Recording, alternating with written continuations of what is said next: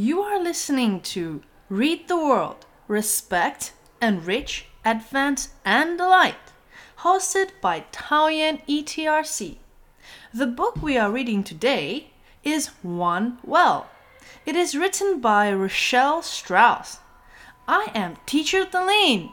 And I am Maggie. We will be guiding you through the reading today. 欢迎收听阅读世界乐淘淘。我们每周带你读一本由联合国永续发展目标 SDGs Book Club 强力推荐的书。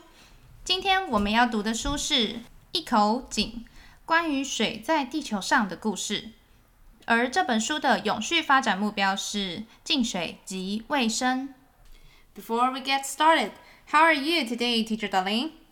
Oh my word. I'm fine now, but this morning did not start very great. I had like super intense morning.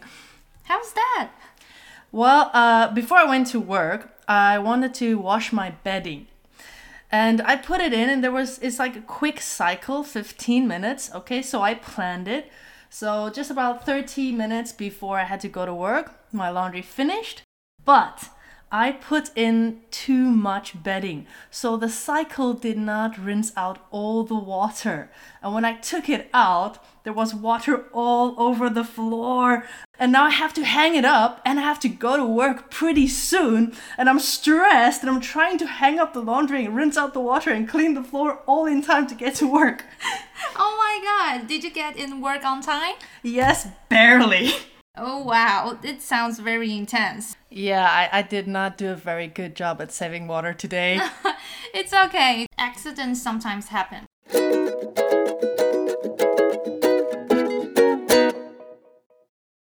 Okay, Teacher Darlene, tell us about today's book.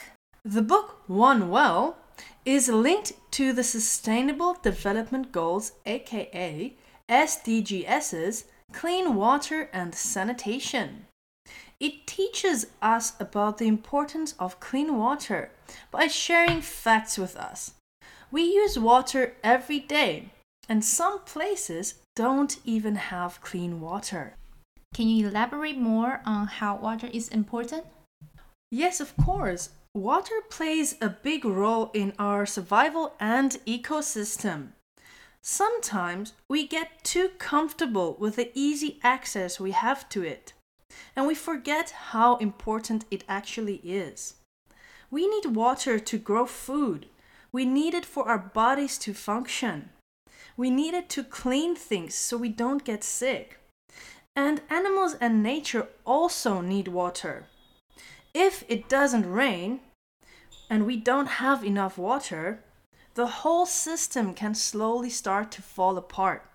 So it's important to conserve and recycle water and not use more than is necessary. Can't agree with you more. So you think water is the most important thing in our daily life?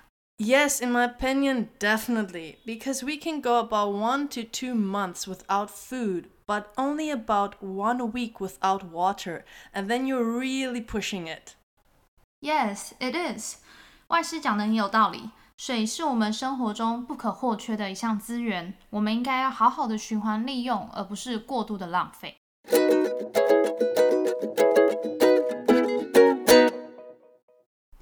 Let's continue with the book. Why did you choose this book to share with us? I chose this book because it is a nice informational book that uses facts and creates this all water comes from one well or one source picture. And that helps us get a deeper understanding of how water is connected to everything around us. And it informs us about people, plants, animals, and habitats, and how water is important to each of them. So, here is a question for all you listeners. Think about where and what you use water for at home and tell us.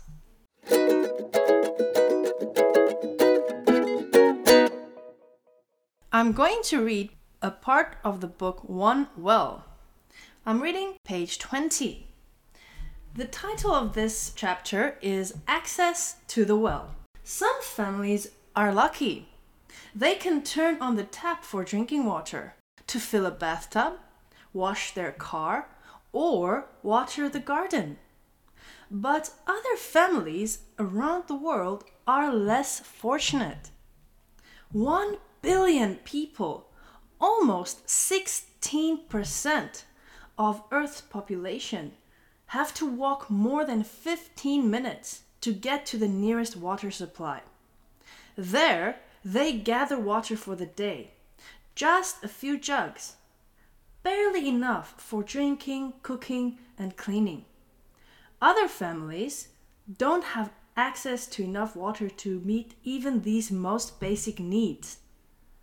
While the amount of water on Earth is always the same, the distribution of water across the world isn't.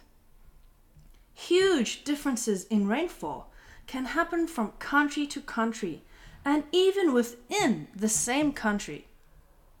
Less rainfall means less water available in lakes, rivers, and aquifers.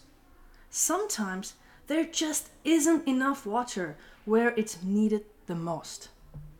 Because water is not evenly distributed across the globe, nearly a fifth of the world's population does not have access to enough water.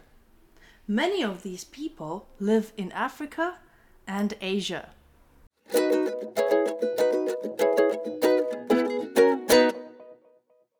Teacher Maggie, what do you think we can learn from this? In my opinion, it sends a message that people all should be grateful for the resource we have and work more towards conserving and protecting our global well. Yeah, yeah, most definitely. I think we sometimes get so comfortable that we take for granted all these resources we so easily have access to, and then we forget how to live a more sustainable life.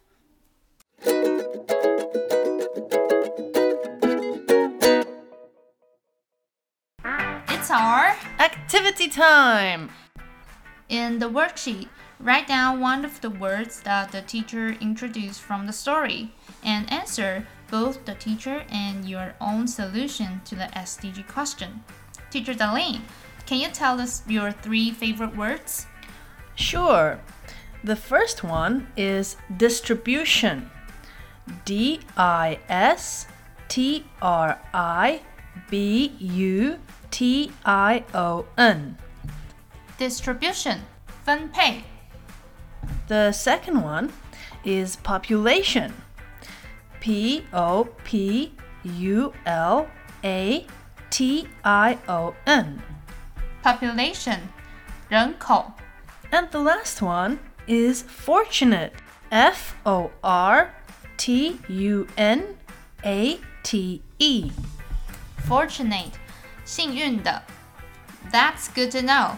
Can you make a sentence with one of your favorite words? No problem. I'll make a sentence with the word fortunate.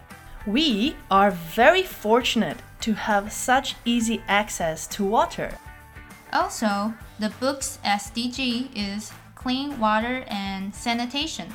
So, my question of the day is how can we recycle water at home so that we don't waste our clean water?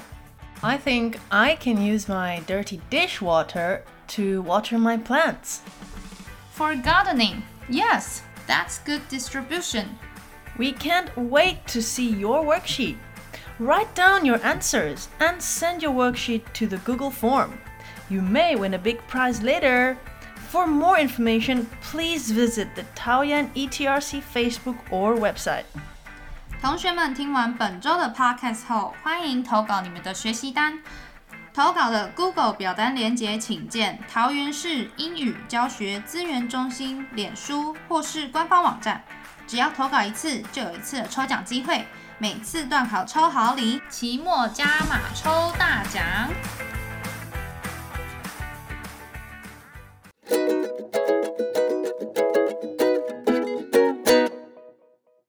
Thank you so much for reading with us today. We love sharing the magic world of books with you. The book we share in this episode is One Well by Rochelle Strauss. Now it's your turn to discover the fun of reading. We'll be back next week with a new story connected to our SDGs's goals. I am Teacher Darlene. And I am Maggie. Happy reading! See you next week! Goodbye.